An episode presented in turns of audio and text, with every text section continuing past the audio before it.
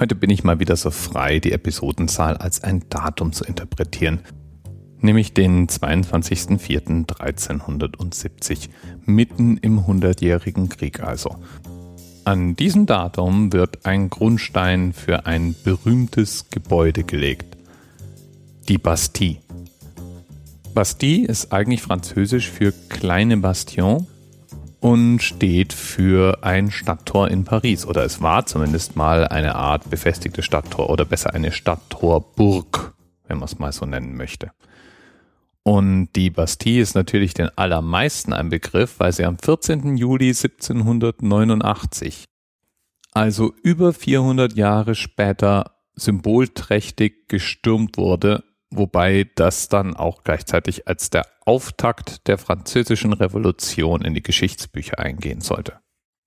Wie gesagt, ursprünglich gebaut war die Bastille als eine Art befestigtes Stadttor und war damit Teil der Befestigungsanlagen in Paris und sollte im Wesentlichen Frankreich oder also Paris in dem Fall vor den im Hundertjährigen Krieg in Frankreich herumziehenden englischen Truppen schützen. Und auch wenn es den Namen kleine Bastion äh, trug und eher eine Art Tor sein sollte, war die Bastille sehr beeindruckend als Bau. Sie bestand aus insgesamt acht Türmen, vier davon an den Ecken und war mit seinen insgesamt vier Stockwerken wahrscheinlich schon von weit her gut zu sehen. Zum Zeitpunkt ihrer Erstürmung war die Bastille ja schon etwas länger ein Staatsgefängnis. Das hatte seinerzeit König Ludwig XIII. bestimmt. Und in die Bastille geworfen wurden alle möglichen Arten von Verbrechern. Es war ein gefürchtetes Urteil, denn in der Bastille zu sein, schnitt die Menschen komplett vom Leben außerhalb der Mauern ab. Das nahm einem auch gleichzeitig die Möglichkeit natürlich, sich selbst zu verteidigen. Jeder am Pranger stehende Verbrecher hatte eine bessere Gelegenheit, die Menschen in seiner Umgebung um Gnade anzuflehen.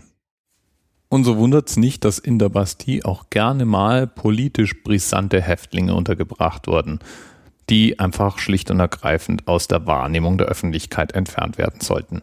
Wie gut oder schlecht die es dann hatten, allen Gruselgeschichten zum Trotz, hing sehr von ihrem Status und von ihren finanziellen Möglichkeiten ab.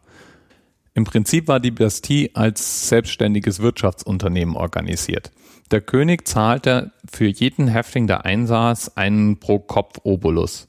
Und diesen Pro-Kopf-Obolus konnte der Häftling einsetzen, um von den Wärtern zum Beispiel Erledigungen oder Kleidung oder zusätzliche Nahrung zu erwerben. In der Praxis, schätze ich, war die Kohle einfach direkt bei den Wärtern untergebracht und die kümmerten sich mal schlecht, mal recht um ihre Schützlinge. War der Häftling ein prominenter, wohlhabender Mensch, dann war die Chance groß, dass der Aufenthalt in der Bastille eigentlich sehr angenehm war. Das waren komplett eingerichtete Zimmer dann, es gab die Möglichkeit zu lesen und zu schreiben und damit war der Aufenthalt eher mit einem Exil zu vergleichen. Je niedriger man in der Bastille untergebracht war, desto schlechter allerdings die Bedingungen. Und im Keller, so wurde berichtet, seien praktisch jene untergebracht worden, die zahlungsunfähig geworden waren und damit nur noch eine minimale Versorgung bekamen. Berühmte Insassen in der Bastille waren der Marquis de Sade oder Voltaire. Es gab einen Häftling, der wie kein anderer beeinflusste, wie die Öffentlichkeit sich die Zustände in der Bastille vorstellte. Und dieser Mann war, und Achtung, all jene, die Französisch können, jetzt mal kurz die Ohren wegducken, Henri Mazeur de la Dude. Der war nämlich ursprünglich eigentlich am französischen Hof unterwegs gewesen und täuschte dort einen Anschlag auf die Madame Pompadour vor. Um dann die Belohnung zu kassieren, entlarvte er dann diesen Anschlag. Das war dann ziemlich trottelig und brachte ihm ein, dass er direkt in die Bastille geworfen wurde. Da war er dann so aufsässig, dass er insgesamt 35 Jahre hinter diesen Mauern verbrachte und in dieser Zeit seine Gefängniserlebnisse aufschrieb. Beziehungsweise er hat wohl eine eher freizügige Fantasie gehabt. Und diese Erlebnisse wurden irgendwie aus diesen Gemäuern rausgeschmuggelt und draußen geglaubt. Als nun die Bastille erstürmt wurde, rechneten die Erstürmer mit allen möglichen, was sie dort finden würden, und waren dann doch sehr überrascht, als sie letztlich nur sieben Inhaftierte ausfindig machen konnten. Die freilich waren alle gekleidet und wohlgenährt. Einer von ihnen war ein gefährlicher Schwerverbrecher, vier waren wegen Geldfälschung in Untersuchungshaft und zwei waren offensichtlich geistesgestört, die von ihren Familien abgeschoben worden waren. Zum Glück fand man im Keller dann noch eine monströse Foltermaschine, die sich allerdings bei näherer Betrachtung als äh, Druckerpresse herausstellte. Überhaupt ist dieser ganze Sturm auf die Bastille doch ein eher seltsames Unterfangen gewesen. Der Bastille-Kommandant hatte 114 Soldaten zur Verfügung, als eine Gruppe Bewaffneter auf die Bastille zustürmte und Einlass verlangte. Was sich das Volk wohl so nicht vorstellte, war, wie es in der Bastille aussah. Dort waren nicht nur gerade mal sieben Inhaftierte, die wurden bewacht von 114 Soldaten. Und von diesen 114 Soldaten waren 82 eigentlich kaum kampftaugliche Invalide.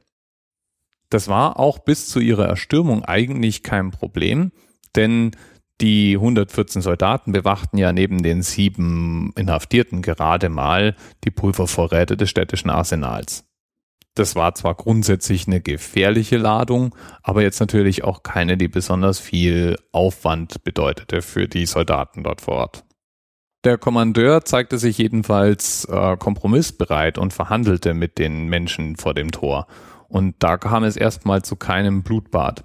Es war zwar bei der Belagerung der Bastille irgendwann so, dass die Menschen draußen sich mit Geschützen versuchten, Zugang zu verschaffen. Sie schossen aber derart dilettantisch auf die Mauern, dass das kaum Schaden anrichtete und nicht zur Erstürmung geführt hätte.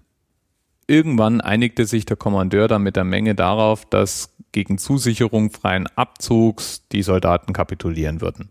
Das taten die dann auch Allerdings wurden er und sechs seiner Soldaten dann entgegen dieser Zusicherung leider auf dem Weg raus aus der Bastille dann gelüncht. Man enthauptete sie und spießte ihre Köpfe auf Lanzen. Naja, war halt alles ein bisschen archaischer damals. Und falls du jetzt den Impuls verspürst, die Bastille auf deine Bucketlist der Orte, die du mal besuchen müsstest, zu nehmen, kann ich dich beruhigen, die steht nicht mehr, die wurde schon ab dem zweiten Tag nach der Erstürmung abgerissen. Und zwar komplett, tutti completi abgebaut. Zum Teil wurde aus den Steinblöcken, die abgetragen wurden, kleine Modelle der Bastille, oder so klein waren die eigentlich gar nicht, jedenfalls Modelle der Bastille gebaut, die dann in ganz Frankreich unter lauten Bohai als eine Art Revolutionssouvenir untergebracht wurden. Und die eigentliche Bastille war noch eine Weile lang als 50 Zentimeter großer Mauernumriss zu sehen und heute ist es nur noch eine Linie auf dem gleichnamigen Platz. Und diese Linie kann man immerhin abgehen und sich den Gedanken hingeben, dass hier Geschichte geschrieben wurde, nämlich eine ziemlich dilettantische Erstürmung und der Beginn der französischen Revolution. Bis bald.